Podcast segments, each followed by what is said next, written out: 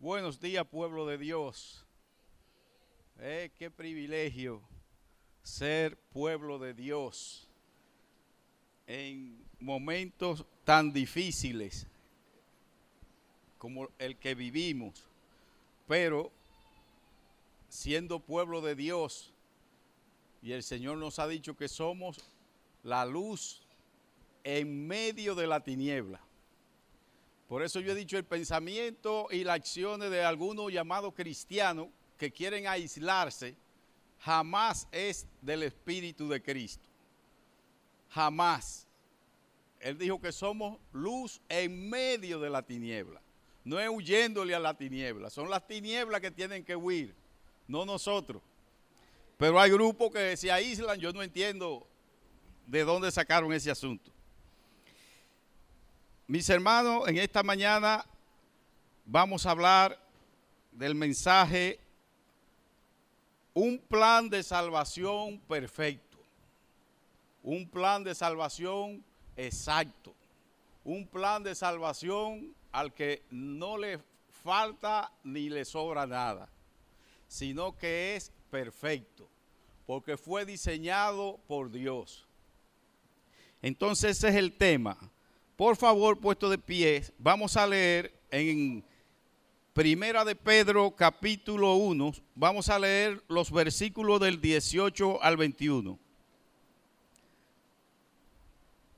Primera de Pedro capítulo 1, los versículos del 18 al 21. Y la palabra de Dios dice así, sabiendo que fuisteis rescatados de vuestra vana manera de vivir, la cual recibisteis de vuestros padres, no con cosas corruptibles como oro o plata, sino con la sangre preciosa de Cristo, como de un cordero sin mancha y sin contaminación, ya destinado desde antes de la fundación del mundo, pero manifestado en los postreros tiempos por amor de vosotros y mediante el cual creéis en Dios, quien le resucitó de los muertos y le ha dado gloria para que vuestra fe y esperanza sean en Dios.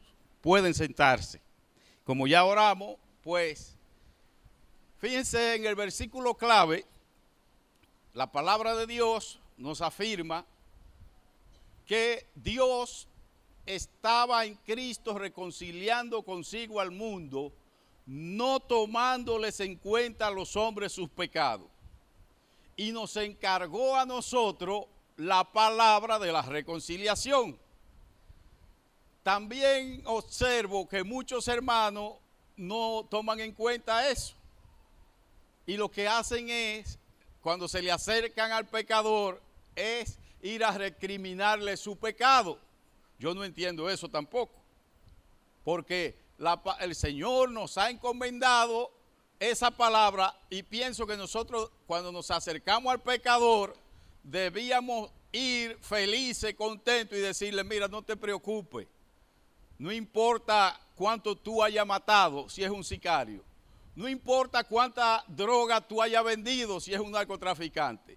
No importa Mira el plan que Dios tiene para ti.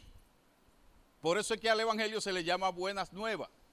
Pero de una u otra manera el enemigo nos engaña a nosotros mismos. Que repudiamos a esa gente. Yo no sé de... Eso no es del Espíritu de Cristo. Al contrario, el Espíritu de Cristo es que nos acerquemos y digamos, como dijeron los ángeles aquella noche cuando nació Jesús, cuando ellos dijeron, nueva de gran gozo os damos, que ha nacido en la ciudad de David un Salvador. ¿A quién se lo estaba diciendo? A esta posilga, porque el mundo es una posilga después de la caída. Al hombre dañado, o cuál era el que estaba sano. Así que mis hermanos vayan pensando en eso. Para que ustedes vean cómo el enemigo puede engañarnos. Y el apóstol Pablo nos advierte de eso. Dice, pero me temo que como la serpiente con su astucia engañó a Eva, vuestros sentidos sean de alguna manera extraviados de la verdadera fidelidad a Cristo, Porque entonces estamos condenando al pecador cuando dice que el Señor no le toma en cuenta. Y hago ese énfasis porque tuve una discusión hace unos días, una noche, con personas que yo entendía que sabían lo que era esto y todo lo contrario. No, no, no, no, eso no es verdad. Tú hiciste mal. Tú hiciste mal. Porque una persona que me robó, yo le dije, mira, no hay ningún problema. yo apliqué ese versículo. Yo le dije, oye, tú me robaste, está bien, tú me robaste. Y está bien, pero mira lo que dice la Biblia. Es decir, nosotros en vez de censurar y condenar esas acciones, para hacer luz tenemos que hacerlo diferente. Tenemos que decirle, mira, no ha pasado nada. Dios tiene un plan de, que, de rescatarte, porque ciertamente tenemos que hablarle de que se arrepienta. Pero tenemos que aprovechar la acción, la mala acción que hizo. Pero si yo me comporto igual y lo condeno igual que lo condenan los demás, entonces no puedo ser luz, tampoco puedo ser sal. Ustedes se dan cuenta, mis hermanos, es ser diferente. Ahora, la mente nuestra racional dice, espérate, eso no es verdad. y mucho menos si es a mí que me están leccionando. Porque si es a Mario que le robaron, es muy fácil. Mira, Mario, perdónalo, Mario, perdónalo. Pero Mario dice, sí, pero no fue a ti que te robaron. Pero es bueno cuando sea a mí que yo lo haga, que yo diga, no, mira, no ha pasado nada. Yo no te voy a tomar en cuenta eso. Yo lo voy a pasar por alto. Mira, el Señor te da la oportunidad de que tú te enmiendes. Así podemos, mis hermanos, ser luz en, en medio de las tinieblas. Y a eso es que el Señor nos ha llamado. Pero si no, lo que hacemos es que caemos en una religiosidad sin Dios. Entonces, como estamos hablando, vamos a hablar en esta mañana de un plan de salvación perfecto.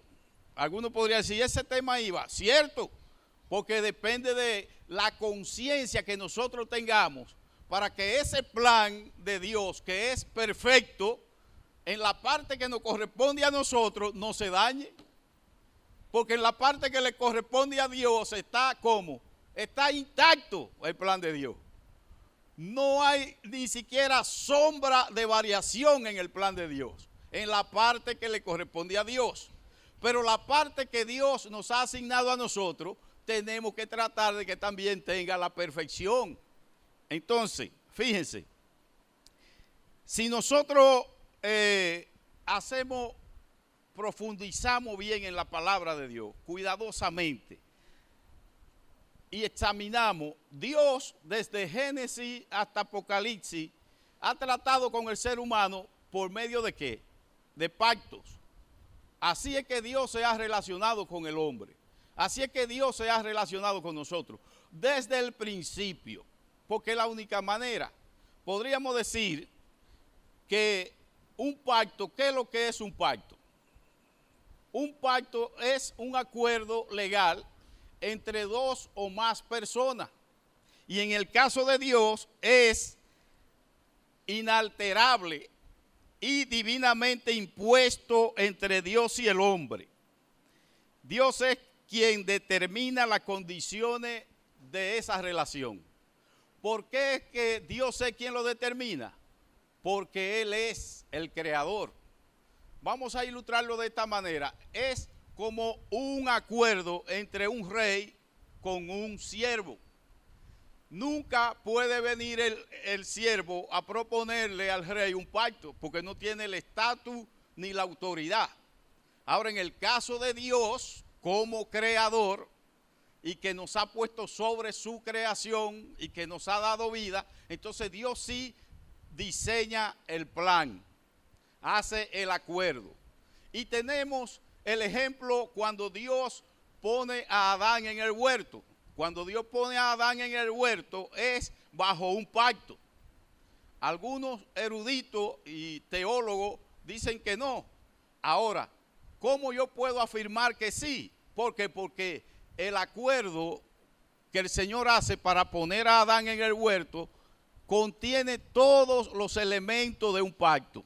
Porque ¿qué es lo que Dios hace? Dios prepara el huerto y pone a Adán en el huerto pero Dios le pone condiciones. Es decir, entonces eso es un pacto. Aunque la palabra pacto no aparezca, pero están ahí todos los elementos.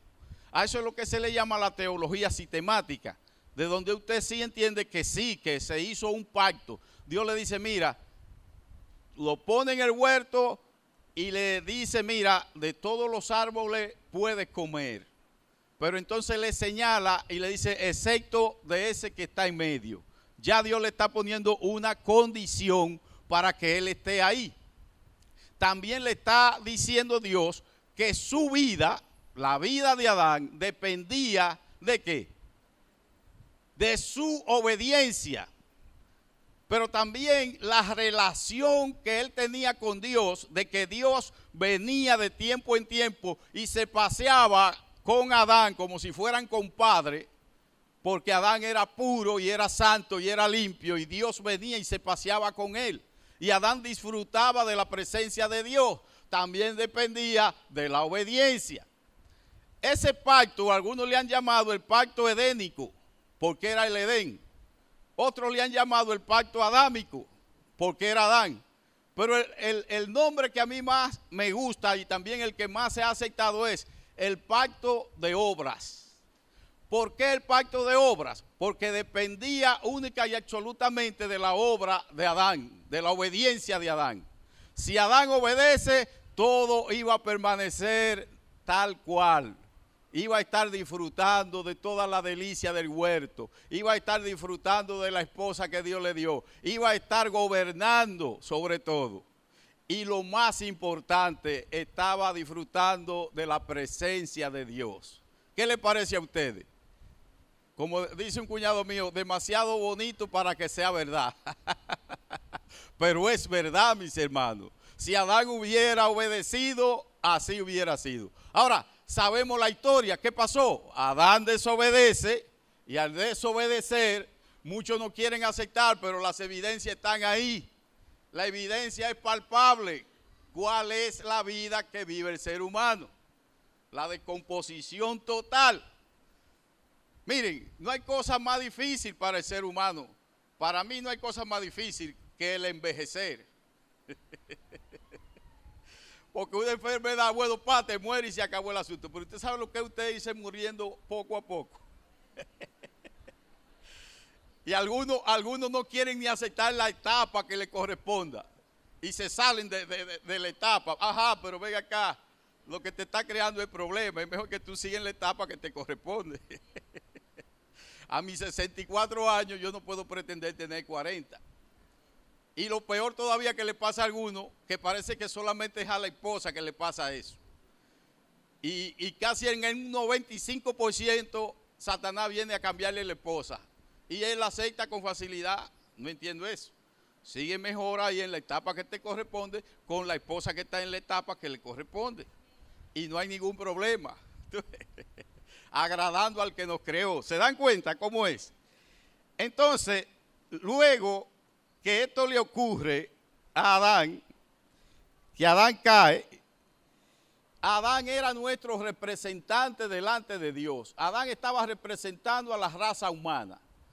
Y al Adán caer, entonces, el pecado de Adán contaminó a toda su descendencia, que somos nosotros.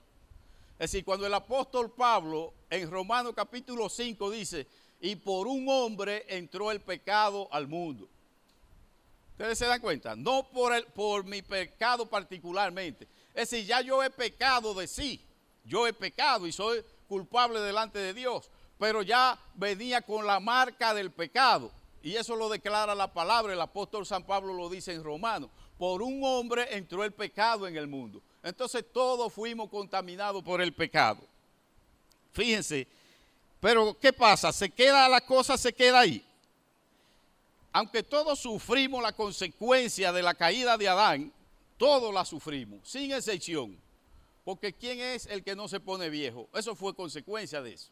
En el plan original de Dios no estaba que envejeciéramos, no estaba que enfermáramos, no estaba que muriéramos. ¿Se dan cuenta? Ahora, por Adán haber desobedecido, bueno, pues nos sobrevino lo que Dios había dicho, la consecuencia de la desobediencia. Muchos no entiendo por qué quieren negar eso, pero es como estar fuera de sí, fuera de, razonamiento. Porque ¿cómo voy a negar lo que es real, lo que yo estoy viviendo? Pero hay personas que lo hacen, no entiendo por qué. Fíjense, no se detuvo ahí. Y vamos a ver por qué no se detuvo ahí. Dios siguió tratando con el ser humano. No importa, la caída, ok, está bien. Pero Dios sigue tratando con el ser humano. Y conocemos el pacto que Dios hace con Noé. Cuando Dios decide destruir la eh, los que moran bajo la tierra, llama a un hombre y a su familia, es decir, ocho personas. Y Dios le da las instrucciones a Noé de hacer el arca. Y Noé sobrevive al diluvio. Pero luego que Noé sale, Dios hace un pacto con Noé. Y este pacto que Dios hace con Noé le hace dos promesas. Primero, que jamás iba a destruir la tierra con agua. Eso es lo primero. Y la segunda promesa que Dios le hace es que mientras haya hombres sobre la tierra, no iba a cesar la producción. ¿Y a cuántos años estamos de eso? Y sigue la producción, como si nada hubiera pasado. ¿Por qué? Porque Dios hizo esa promesa. Y fíjense, este pacto que Dios hace con Noé no pone condición, ninguna, no hay condición. Dios le hace esa promesa a Noé para darnos a nosotros paz y tranquilidad porque el pacto que hace con Noé nos alcanza a nosotros también. Pero luego también Dios hace un pacto con quién? Con Abraham. También de otra manera, que ¿quién toma la iniciativa? Abraham. No, Abraham no podía tomar iniciativa. Quien toma la iniciativa es Dios. Porque Abraham era tapagano. Y Dios lo llama de esa tierra. Y le dice, sal de tu tierra y tu parentela. Y, le hace, y hace un pacto con Abraham. Y le da tres promesas a Abraham también incondicional. No le pone condiciones. Le dice, en el orden que la mencione no tiene nada que ver con la importancia de, la promesa, sino para hacer mención. Primero Dios le dice que le iba a dar la tierra por heredad a Abraham, porque Abraham salió de su tierra y Dios le prometió otra tierra. Luego la otra promesa que Dios le hace a Abraham era que en él iban a ser benditas, ¿qué? todas las familias de la tierra. Porque Dios, la siguiente promesa, y por eso le dije que el orden no importa, es que Dios le dice que le va a dar un hijo. Y este hijo era el hijo de la simiente de la que Dios le había hablado a Adán en Génesis 3.15. Por esa simiente de Abraham, entonces era que venía el Mesías. Y Dios le dice a Abraham, de tu simiente, de tu simiente, todas las naciones, todos los moradores de la tierra van a ser bendecidos. Entonces, son tres promesas y sin condición, incondicionalmente, de que Abraham hiciera esto o hiciera aquello, son incondicionales. Pero también encontramos el pacto que Dios hace con Moisés, que aquí sí estamos hablando de un pacto de muerte. ¿Por qué? Porque este pacto que Dios hace con Moisés es cuando le da la ley. Y la ley, la Biblia declara que por la ley ningún ser humano puede salvarse. La muestra de ello era que a Adán se le había dado un solo mandamiento y en ese solo mandamiento Adán falló. Que imagínense usted, de, de un solo mandamiento falló y morimos ahí. Perdimos la relación con Dios. ¿Qué sería de toda la ley? estábamos condenados a muerte. Ese es el pacto, el pacto sinaístico, el pacto con Moisés. Y es como retomar el pacto de obra que Adán había violado. Pero también Dios hace un pacto con quién? Con David. Y el pacto que Dios hace con David también era incondicional. Dios le promete a David que de su descendencia iba a venir el Mesías el rey eterno, que de la descendencia de David iba a venir uno que iba a establecer un reino eterno. Y esa promesa Dios se la hace a David incondicionalmente. Tal cual ha ocurrido todo como Dios lo ha dicho hasta ahora. Ahora yo quiero que nosotros, fíjense, en estos pactos la característica, como yo dije al principio, era de un mayor que es Dios a un menor que era el hombre. Y Dios lo hace. Ahora, vamos, vamos a ir a donde empezamos, en, en el texto base de la lectura que tuvimos. Vamos a ir a los versículos 19 y 20. donde nosotros vamos a encontrar el pacto que fue hecho desde antes de la fundación del mundo. Ese pacto se conoce como el pacto de redención. Y lo vamos a ver ahí. En el texto que leímos al principio, en los versículos 19 y 20.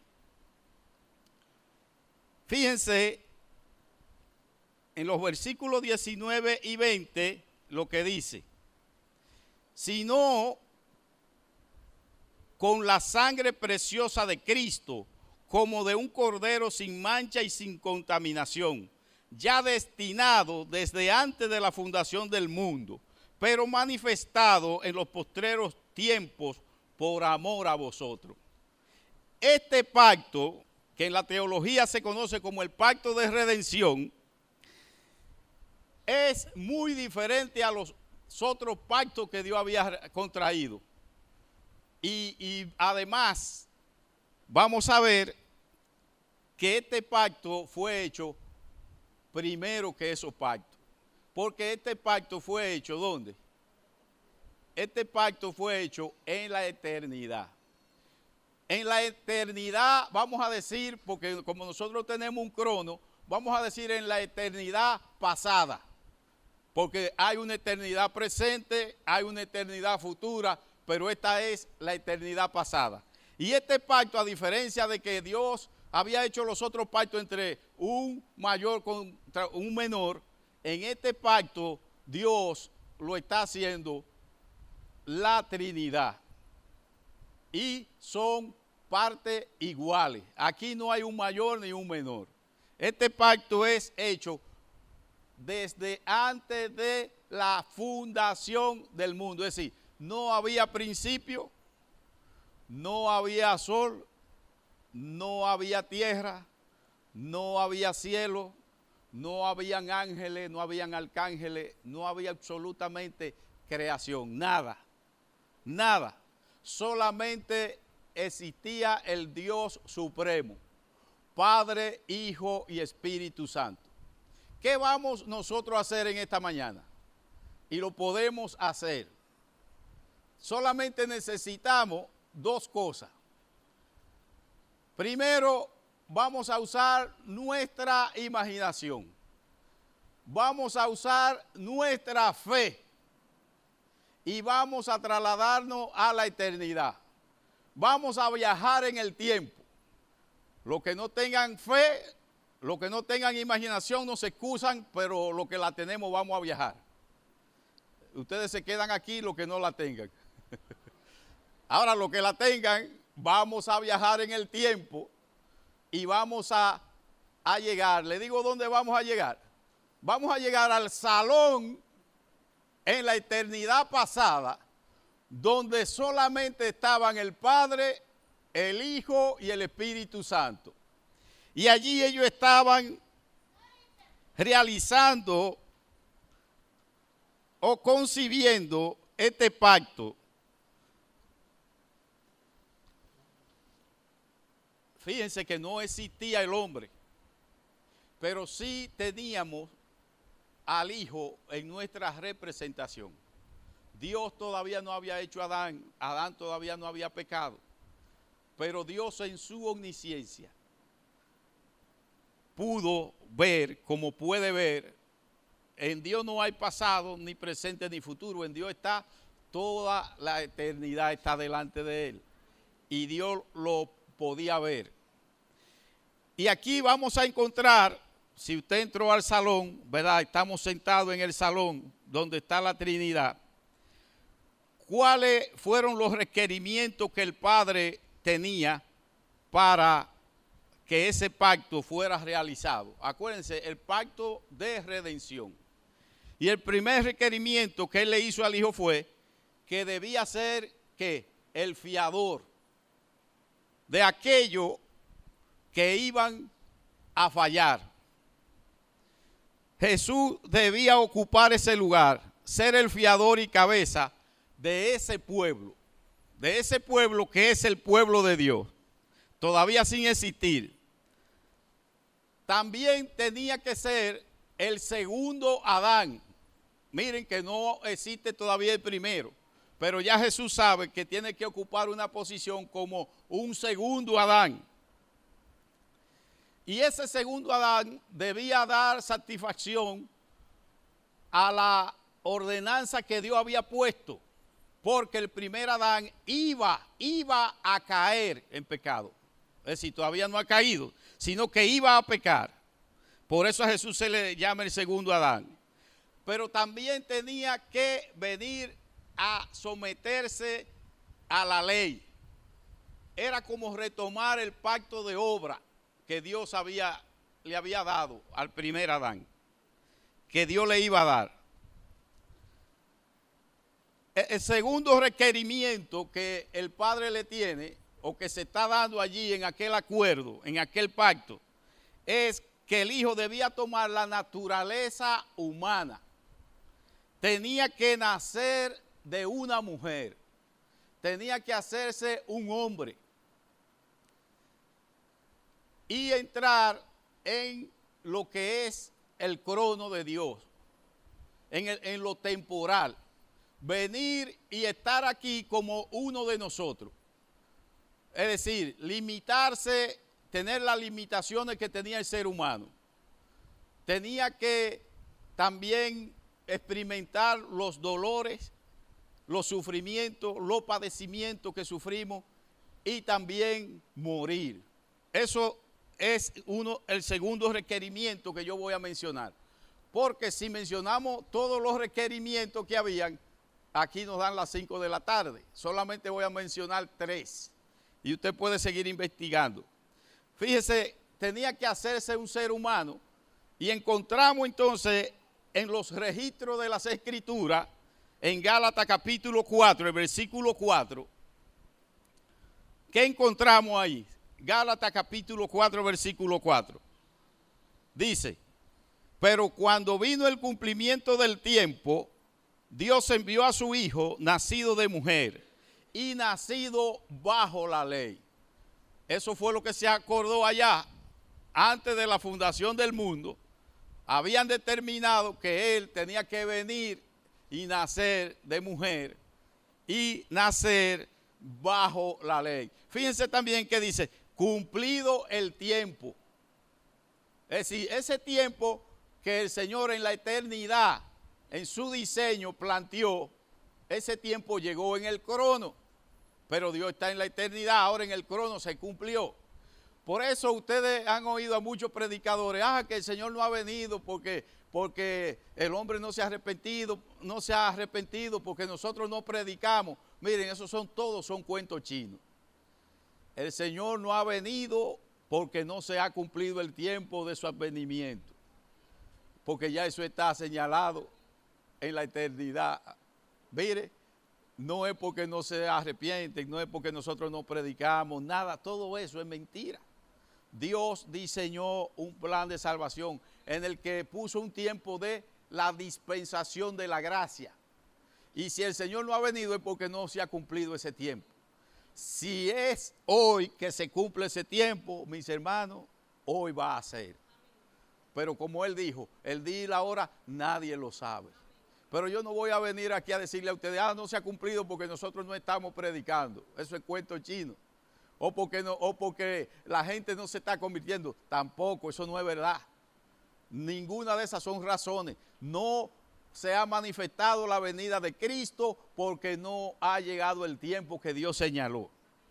Fíjense, el tercer requerimiento, y para terminar con los requerimientos, es que el Hijo, que era superior a la ley, porque es Dios, están a partes iguales, pero tenía que nacer y someterse a la ley.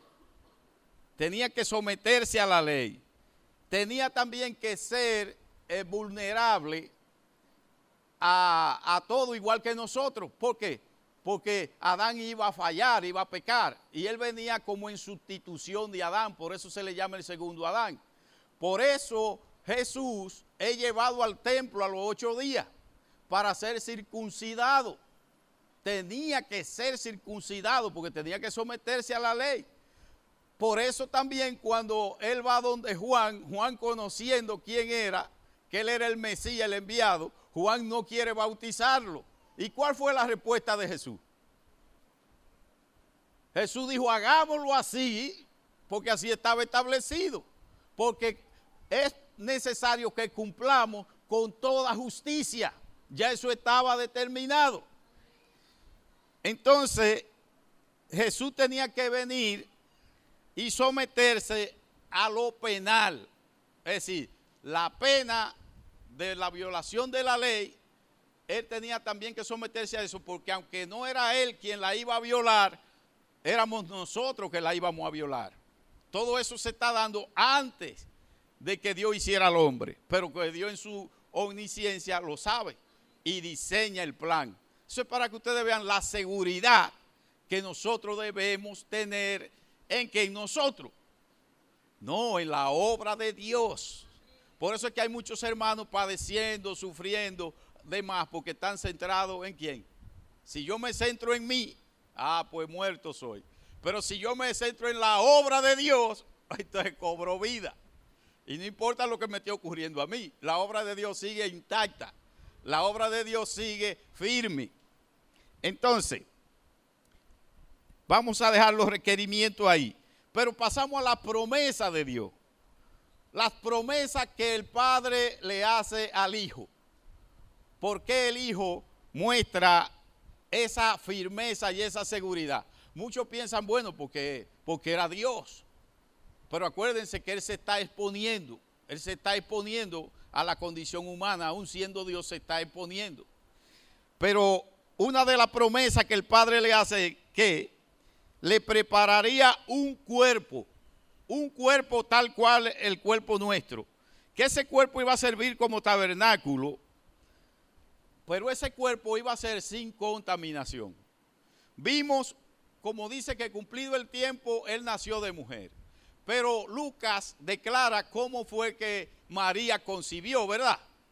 Dice que estando María desposada, es decir, teniendo un compromiso con José, el, el ángel Gabriel vino y le dijo, he aquí que tú concebirás y dará a luz un hijo por obra de que del Espíritu Santo. Si esa era una de las promesas que Dios le había hecho, él, está bien, tú vas a ir, pero yo te voy a, dar un cuerpo, como dice en Hebreo 10.5. Vamos a ver lo que dice.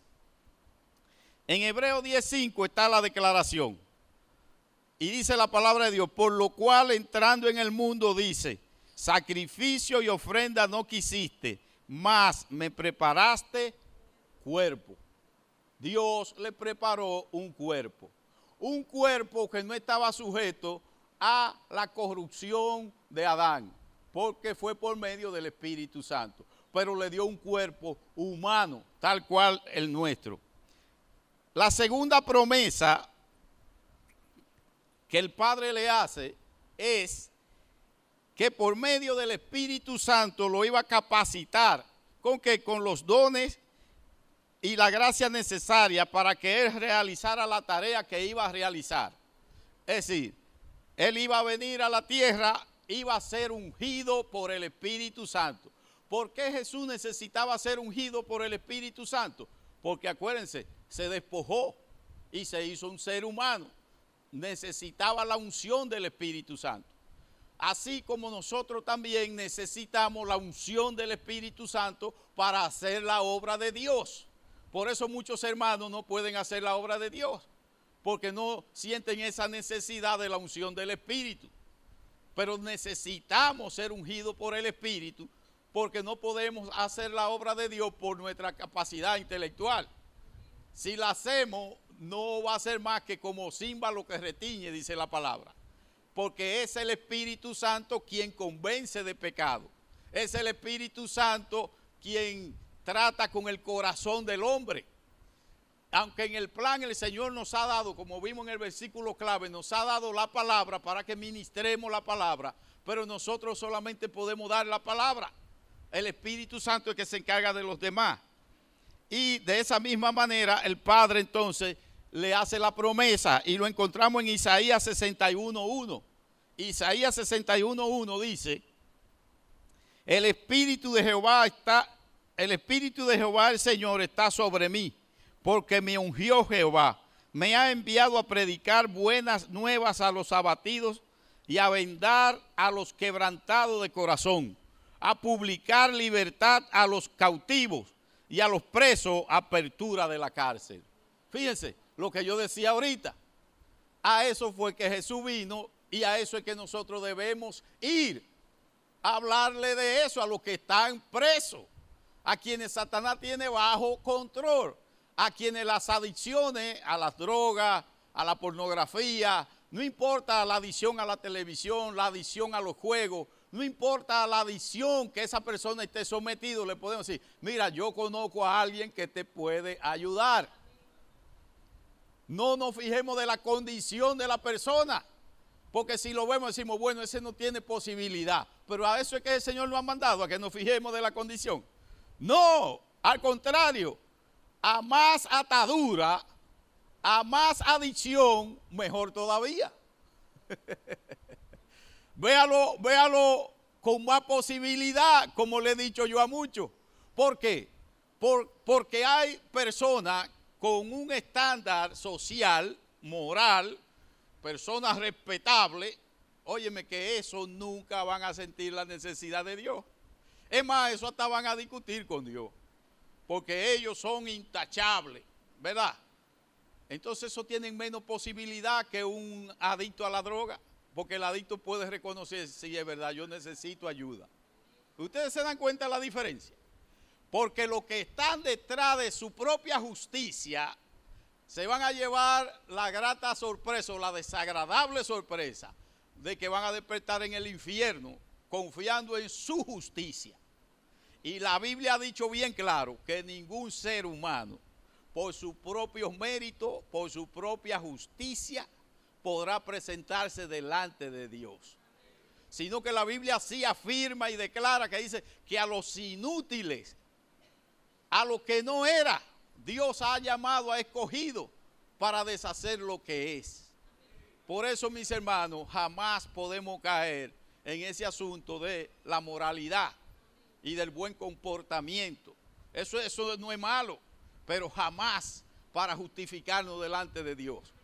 Porque si lo hacemos, entonces será para maldición y será para juicio. Así que no se sienta tan mal por sus debilidades Aceptémonos como somos, porque el Señor nos acepta. Ah, qué bueno que tú tienes esa debilidad, para que no te vaya a, querer enseñorear de eso. Qué bueno que tú tienes esa debilidad. Dale gracias al Señor. La otra promesa que Dios le hace es que Dios lo iba a sostener en todo ese trayecto. Dios lo iba a resucitar de la muerte ok, tú vas a morir, pero yo te voy a resucitar. Jesús tenía esa seguridad. Que lo iba a librar del poder de Satanás.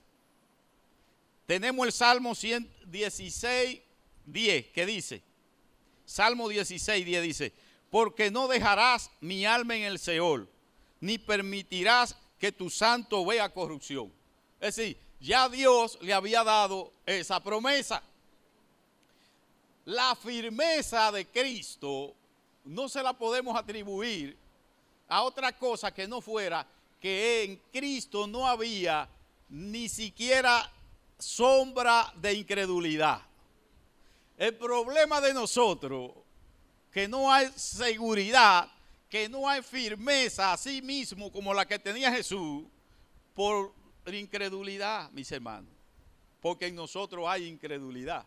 Pero si nosotros le creemos a Dios, así como le creyó Jesús, Jesús dijo, mayores obras que yo harán, porque yo voy al Padre. Y eso es un desafío que el Señor nos hace. Miren, si ustedes logran creer así, creer con esa seguridad.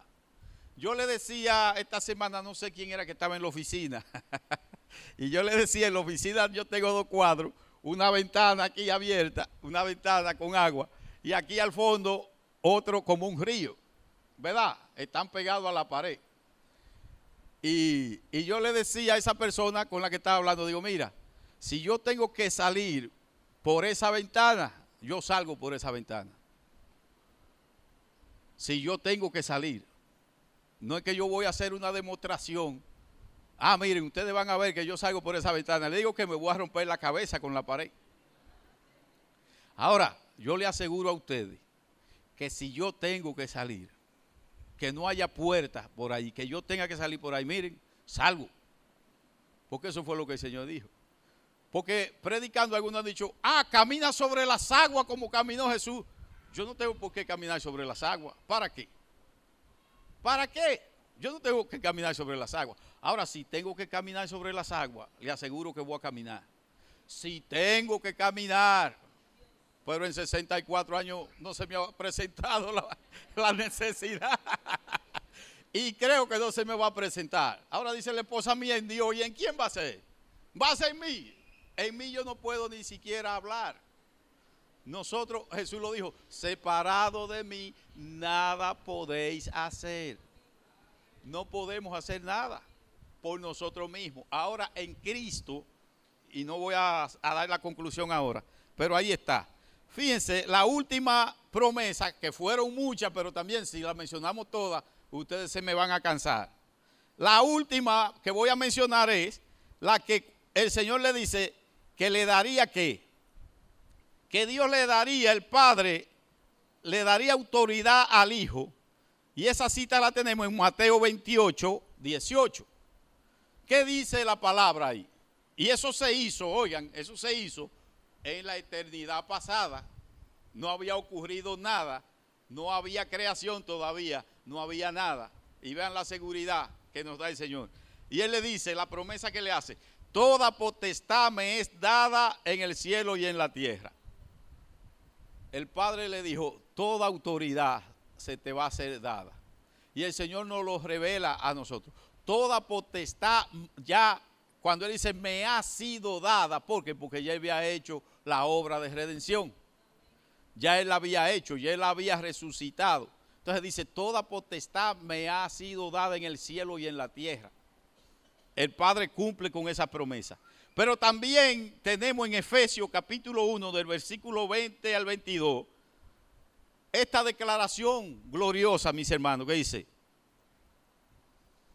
la cual operó en Cristo, resucitándole de los muertos y sentándole a su diestra en los lugares celestiales, sobre todo principado y autoridad y poder y señorío y sobre todo nombre que se nombra, no solo en este siglo, sino también en el venidero.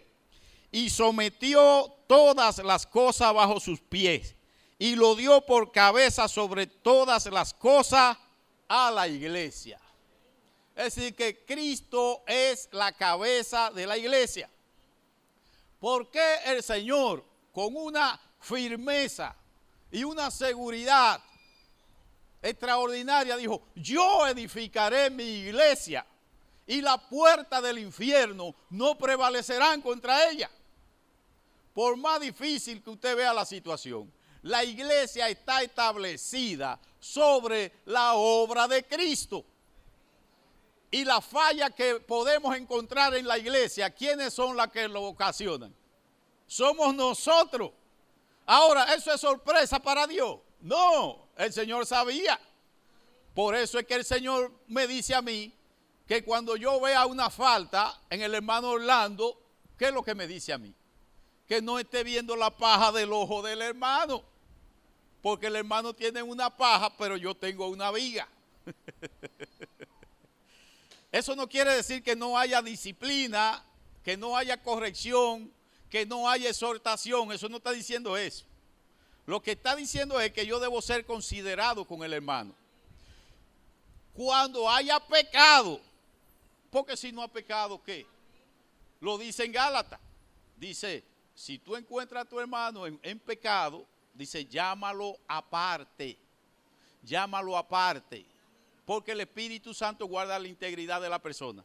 Porque ese hermano está atravesando por esa experiencia en ese momento y el humano, el humano tiende a etiquetar al hermano de por vida. Ah, no, pero fue que fulano hizo tal cosa. Y pasan años y vienen años y lo etiquetamos con eso, pero el Señor está diciendo que no hagamos eso. El Señor está diciendo que cubra al hermano, que lo trate aparte. Y si ese aparte es para que guarde la integridad. Por eso en consejería, lo que me un hermano me dice a mí, yo no debo decírselo a la esposa mía, yo no debo tratarlo con mi esposa, a menos que no sea con el permiso de la persona, para resolver el problema. Porque ese es otro caso, mis hermanos. Hay gente que no pueden trabajar en consejería, porque le llevan un problema y crean 10 problemas. El consejero está para resolver el problema. Entonces concéntrese en resolver ese problema, no en crear 10 problemas.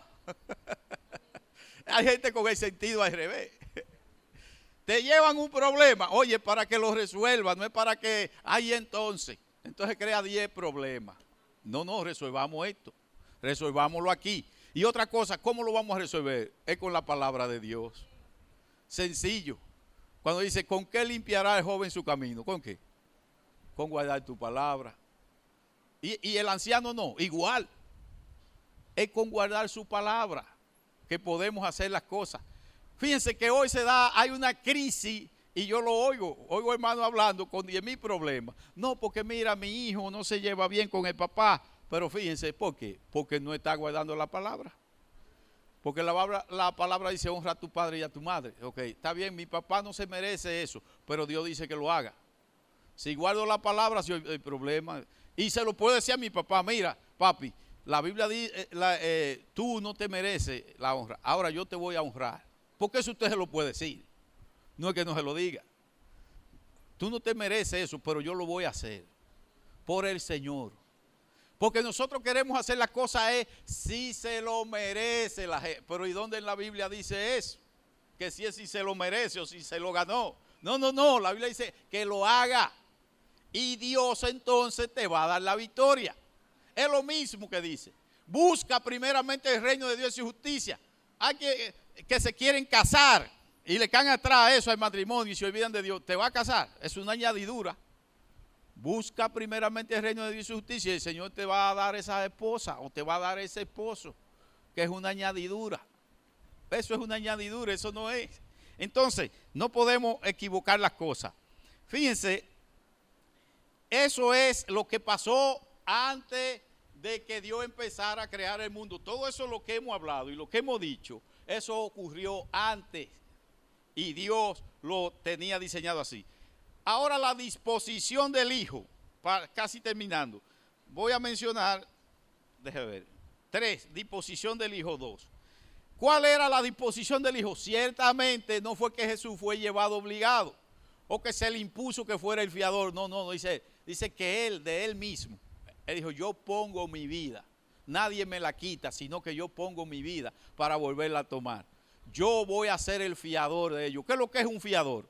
Un fiador es uno que va a pagar la deuda de, uno que debe, de un culpable. Porque porque ese culpable no tiene la capacidad de pago, no puede pagar. Nosotros estábamos, nosotros estábamos invalidados, no teníamos posibilidad. Tenía que aparecer alguien que pudiera. Y Jesús dice, sí, yo voy a ser el fiador. Yo voy a pagar. Pero oigan, para él pagar, tenía que someterse a la ley, cumplir con la ley, porque si no cumplía tampoco podía, cumplir con la ley entonces pagar. Y esto es lo que Jesús hace. Fíjense, conocemos la disposición del Hijo y la disposición del Hijo fue hasta dónde? Hasta la cruz. Es decir, Jesús no retrocedió. No importa todo lo que se le presentó en el camino, Jesús siguió hacia adelante. Y estando en Getsemaní ya dice, Padre, si es posible, pasa de mí esta copa, pero que no se haga como yo quiero, sino como tú. Y llega a la cruz. Pero no solamente llega a la cruz, allí entonces clama y dice, consumado es. ¿Qué fue lo que se consumó? El pacto de redención. El pacto que Dios había hecho. El pacto que se había hecho entre el Padre, el Hijo y el Espíritu Santo. Entonces se consumó, fue consumado, fue hecho. Y la muestra de que al Padre le agradó fue que lo resucitó, le dio la autoridad, todo lo que Dios le había prometido se lo dio. Entonces, el Espíritu Santo, la responsabilidad del Espíritu Santo, nada más voy a decir una por el tiempo. Juan 14, 16, 17. una sola porque por el tiempo, pero hay más. Y Jesús entonces puede decir esto, y yo rogaré al Padre y os dará otro consolador para que esté con vosotros para siempre, el Espíritu de verdad, al cual el mundo no puede recibir, porque no le ve ni le conoce, pero vosotros le conocéis, porque mora con vosotros y estará en vosotros. Fíjense, por la obra de Cristo en la cruz, el Espíritu Santo que antes compartía con, con, el pueblo de Dios, que estaba con el pueblo de Dios, pero no estaba en, en nosotros, por medio de la obra de Cristo. Cristo logró ganar para nosotros que el Espíritu Santo de Dios viniera a morar en nosotros. Y ahí es que la Biblia nos declara como templo del Espíritu Santo. Somos templo. Así que mi hermano, tengámosle esa habitación adecuada al Espíritu Santo, para que Él se sienta bien, se sienta cómodo. Es decir, no sea contrictado. Fíjense todos cuál era la condición que teníamos si nos vamos al texto de la lectura que tuvimos en el versículo 18. El versículo 18 dice que nosotros estábamos, habíamos heredado de nuestros padres una condición como una vida que vana. Vana quiere decir que no teníamos razón de vivir. No había motivo para vivir. Era vano. No había proyecto de vida. Y así es, mis hermanos. Quien está sin Cristo, no importa el esfuerzo que haga, no importa los logros que tenga en el mundo, te digo que ha logrado, te digo que nada, absolutamente. Porque ahorita te va. Y todo lo que tú edificaste aquí se quedó. Entonces, Dios nos ha dado una motivación, mis hermanos, que es para la eternidad. Entonces, ¿cuáles son los beneficios que hemos obtenido para terminar? Por ese pacto que Cristo realizó, primero, somos regenerados para creer, por eso están ustedes sentados ahí, porque han creído en la obra de Dios. Y tienen que seguir creciendo, tienen que seguir madurando, tienen que seguir clamando a Dios para seguir creciendo. Lo segundo es que entramos, esa relación que se había roto por, por el pecado, esa relación es restaurada, pero ya no es restaurada como criatura a creador. No, no, no. Pasamos a ser de criatura, venimos como hijos de Dios. Es decir, Dios pudo habernos salvado y no habernos hecho hijos. Pero por la obra de Cristo, la obra de Cristo merece todos esos galardones. Dios dice, no, no, mira, con esa obra ellos van a pasar a ser mis hijos. Van a ser adoptados hijos por esa obra. La tercera, la tercera promesa que tenemos, que vamos a resucitar con un cuerpo glorificado. Cuando a usted le duela este cuerpo que tenemos, diga, ah, qué bueno, está bien, duéleme ahora, pero tú no me vas a doler. Cuando usted se enferme, así está bien, tú eres el que te enferma, pero el otro no se va a enfermar. Ah, pero de que nos dicen que estamos enfermos, ahí estamos gritando. Óigame, si yo pudiera quitarme los 64 años que tengo, decirme lo que yo le pidiera al Señor. No di que enfermedad y tontería, los años van pasando y me voy deteriorando. Entonces ya yo estoy entregado, ya yo estoy entregado. ¿Por qué? ¿Para dónde yo voy? para los 70. Después voy para los 80 y dice que cada vez son más difíciles. Entonces yo no puedo quedarme limitado aquí. Yo tengo que soñar con ese cuerpo glorificado. Yo tengo que soñar con ese cuerpo perfecto. Entonces, esa es la tercera. Y la cuarta, nada más voy a mencionar cuatro. Eh, mis hermanos, que somos coherederos con Cristo. Oiga, oiga, oiga, coheredero con Cristo. ¿De qué? De todas las cosas. Si esas cosas no, los, no lo emocionan a usted, si esas cosas no le dan sentido de vida, entonces yo no entiendo qué le va a dar sentido de vida. Vamos a dejarlo hasta ahí. El domingo próximo seguimos entonces con la parte que es más corta que esta, con la parte donde entramos nosotros, que es en este plan de salvación perfecto Dios nos ha asignado una responsabilidad. Y esa parte es la que vamos a tocar el domingo próximo. pueden ponerse de pie, mis hermanos. Vamos a orar. Pero si alguien quiere aceptar a Cristo como Señor y Salvador, si alguien quiere aceptarlo, porque sin recibir a Cristo usted no obtiene ninguno de estos beneficios. Acuérdese que no es por su comportamiento, la salvación fue por la obra que él hizo. ¿Quién es digno aquí de eso? Ninguno somos dignos de eso. Pero el Señor quiso, el Señor le plujo darnos a nosotros ese regalo. Por eso la salvación se recibe. Y por eso nosotros invitamos a la gente a que lo hagan públicamente, pero también usted lo puede hacer en su casa. Usted lo puede hacer en su habitación. Usted puede invitar al Señor a entrar en su, vida y pedirle que Él se haga dueño y Señor como lo es. Porque aunque usted no lo haga, el Señor lo es. Entonces, ¿qué mejor que recibirlo como Señor y Salvador? Voy a orar en esa dirección y también a orar para que estas palabras el enemigo no pueda arrancarlas de nuestros corazones. Padre, te bendecimos en esta mañana, Señor. Oh, agradecemos tu maravilloso plan, Señor. Agradecemos tu maravillosa gracia, Padre. Gracias porque tú, oh Dios, diseñaste este plan desde antes de la fundación del mundo. Y nosotros hemos creído, Señor. Mira, Señor, que estas palabras sean impregnadas en nuestros corazones, Señor. Y que el enemigo de la justicia no pueda arrancarla, Señor. O que ellas puedan germinar y dar el fruto que tú esperas, Señor. Que nosotros podamos estar firmes y confiados, Señor, en todas las promesas que tú, oh Dios, ha cumplido por medio de la obra de Cristo.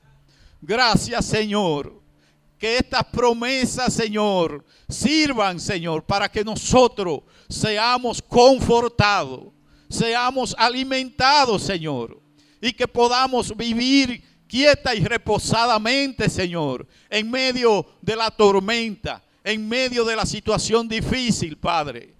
Gracias, Señor. Oh Padre, yo te ruego por cada hermano, Señor. Mira nuestros corazones, Señor. Escribe esta palabra en nuestros corazones. Mira lo que no pudieron venir en este día, Señor. Te lo presentamos y te pedimos que tu Espíritu Santo le visite, Señor. Gracias, Padre. En el nombre de Jesús. Amén.